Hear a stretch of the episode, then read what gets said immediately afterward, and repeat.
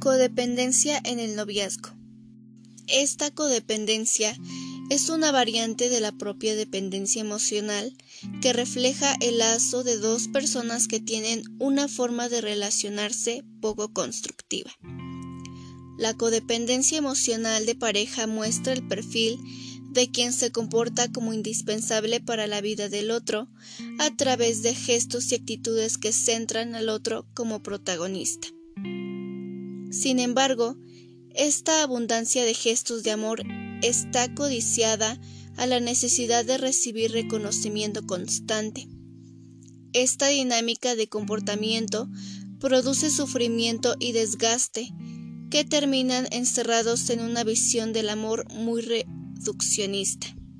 Algunas señales que reflejan esta forma de dependencia en las relaciones de pareja son una autoestima baja, marcada por una visión distorsionada de sí mismo, que está condicionada por las propias variables inherentes a la situación del momento.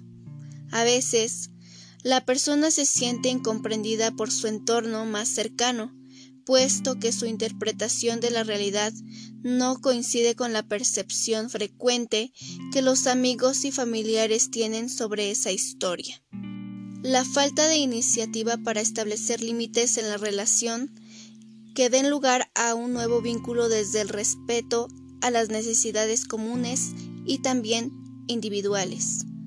Por tanto, esta forma de codependencia también refleja una forma insana de amor propio, puesto quien experimenta esta dificultad no se escucha a sí mismo ni al otro una visión limitante de la felicidad al visualizar el guion del futuro en el contexto específico de esta relación afectiva. La idea de una ruptura se presenta como una forma de soledad que preocupa y bloquea a quien sufre una forma de codependencia.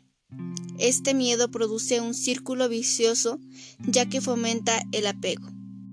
El chantaje emocional y manipulación afectiva como formas de ejercer un control sobre la pareja, un chantaje de quien hace sentir a su pareja que debe actuar del modo que espera si de verdad le ama.